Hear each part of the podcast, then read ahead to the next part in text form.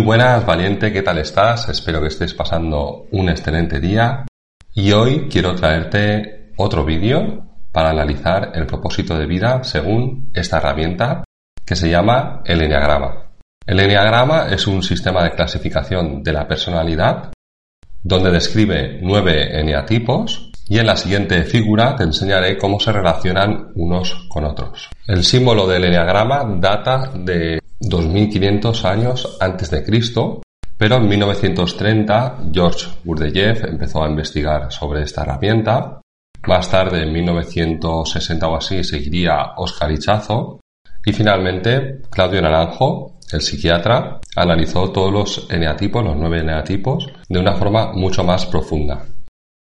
De hecho, aquí tengo un libro de Claudio Naranjo que solamente es del eneatipo 6 y es súper, súper denso. Quiero dedicar este vídeo con mucho cariño a Borja Vilaseca, que escribió este libro, encantado de conocerme, porque nos aterrizó esta herramienta tan complicada y la hizo de una manera muy, muy, muy práctica. Así que, como él diría, no te creas nada de lo que vayas a ver en este vídeo y seguimos. En esta figura podemos ver los nueve eneatipos y si te fijas en cada eneatipo salen como dos flechas. Una nos va a hablar del descentramiento y la otra nos va a hablar del centramiento de la misma personalidad. La personalidad del eneatipo 1 se desintegra al 4 y se integra hacia el 7. El eneatipo 2 se desintegra, se descentra al 8 y se integra a su personalidad cuando se centra hacia el 4.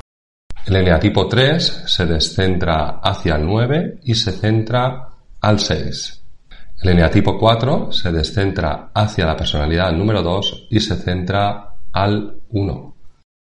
El eneatipo número 5 se descentra al 7 y se centra su personalidad cuando se dirige hacia el eneatipo 8.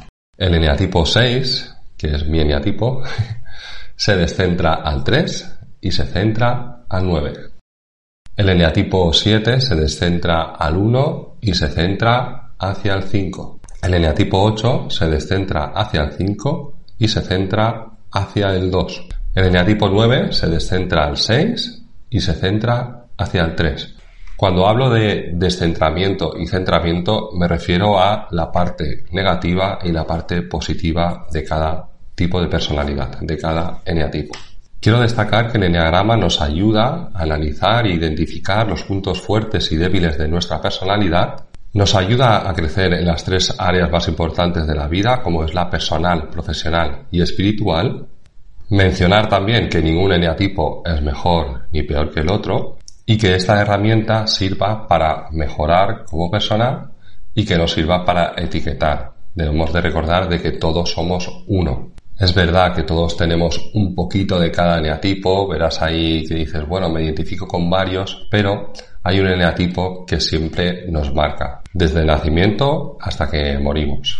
Y ahora sí, empezamos con el eneatipo número uno. Vamos a destacar un punto fuerte, que sería la serenidad. Y un punto débil es que son demasiados exigentes. Al eneatipo 1 se le llama el reformador dentro del eneagrama. Aquí podéis ver a la señorita Rottenmeier, que es un eneatipo 1 de la serie de Heidi. La veíamos siempre como malhumorada, exigente y tal, y esta sería como la parte negativa del eneatipo 1. Para mí, el propósito de vida de los eneatipo 1 es que han venido a mostrar a los demás eneatipos verdad y justicia. Van a ser personas que busquen profesiones donde se puedan mostrar como auténticos y luchar por, por la justicia en el mundo. Vamos con el eneatipo 2. El punto fuerte sería la humildad que tienen. Y el punto débil es que son a veces demasiado orgullosos, que no se dejan ayudar. O sea, a ellos les gusta mucho ayudar, pero cuando tienen que reconocer sus carencias son muy orgullosos. Al eneatipo 2 se le llama el ayudador y aquí tenemos a la Madre Teresa de Calcuta que era un eneatipo 2, siempre al servicio de los demás, ayudando a los demás. Y el propósito de vida del eneatipo 2 para mí está muy claro porque es esa generosidad y ayuda, es mostrarle a los demás eneatipos esa capacidad de dar, dar, dar y ayudar sin esperar nada a cambio. Vamos con el eneatipo 3, que yo creo que el punto débil del eneatipo 3 sería la vanidad y el punto fuerte es cuando conectan con su verdadera esencia y se conectan con esa autenticidad, con esa veracidad de conectar con ellos mismos. Al eneatipo 3 se le llama el triunfador y aquí veis que Cristiano Ronaldo es un eneatipo 3 y el propósito de vida para mí del eneatipo 3 es mostrar a los demás eneatipos esa superación y esa eficacia como diciendo como que con trabajo, constancia, perseverancia se pueden conseguir todos nuestros objetivos en la vida. Vamos con el eneatipo 4. El punto débil creo que es que con esos altibajos emocionales que tienen, pues se sienten muy incomprendidos, serían como el calimero, el, patito feo, ¿verdad? Del, del. Y el punto fuerte que veo yo en el eneatipo 4 es la ecuanimidad, o sea, que saben ver lo bueno dentro de lo malo y saben ver también lo malo dentro de lo bueno. Entonces se encuentran ahí como un equilibrio dentro de sus altibajos. Al eneatipo 4 se le llama el artista y aquí vemos que Michael Jackson era un eneatipo 4 y el propósito de vida del eneatipo 4 para mí es compartir esa creatividad y autenticidad hacia los demás, mostrar el arte que llevan dentro. Vamos con el eneatipo 5, el punto débil sería la avaricia, la avaricia de a la hora de compartir sentimientos y emociones hacia los demás.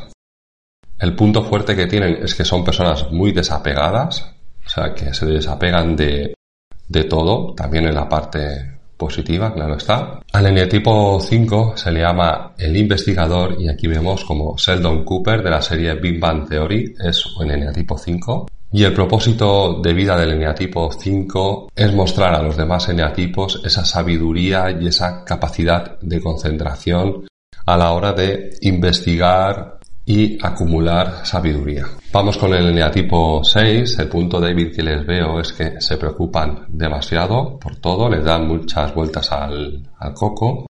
El punto fuerte que tienen son esa capacidad de valentía, de atreverse a seguir hacia adelante y luchar por sus sueños. Al eneatipo 6 se le llama el leal. Aquí vemos al señor Smithers de los Simpson, que es un eneatipo 6. Y para mí el propósito de vida del eneatipo 6 sería mostrar esa capacidad de lealtad y responsabilidad hacia los demás eneatipos. Son personas muy leales y muy responsables en las que puedes confiar para hacer cualquier trabajo, cualquier amistad y así.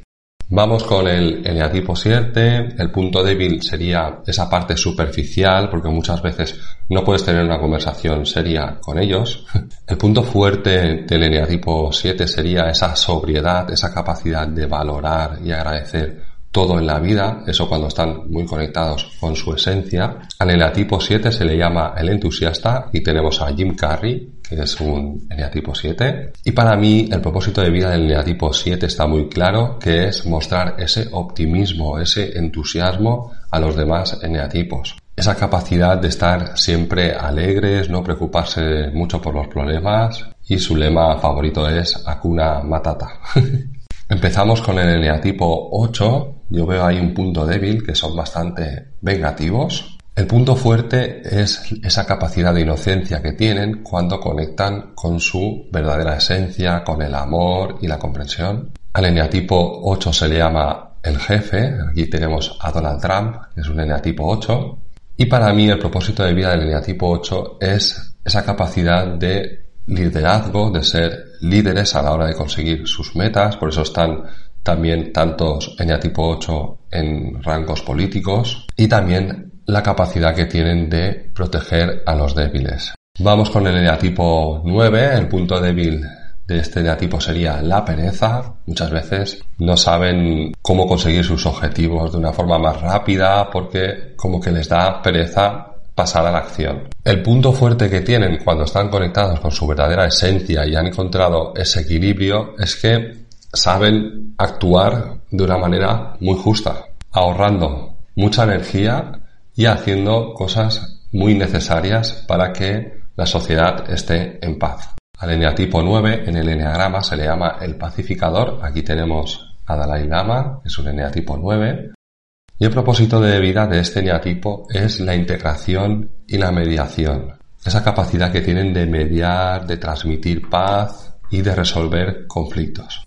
Quiero repasar la misión de vida que consiste en aprender a ser felices independientemente de las circunstancias que nos ocurran. El propósito de vida requiere ser tu mejor versión para poner tus dones y talentos al servicio de los demás. La visión es ese resultado final de tu propósito de vida y su alcance hacia la sociedad, cuando ya tienes claro cómo emprender con propósito, con pasión y desde el corazón. Bueno, y hasta aquí el vídeo del propósito de vida según el Enneagrama. Espero que te haya gustado. Recordarte que tienes un test para saber qué neatipo eres en mi libro Vive tu propósito. Y también recordarte que en el módulo número uno del curso online Vive tu propósito tienes una masterclass mucho más extensa del Enneagrama.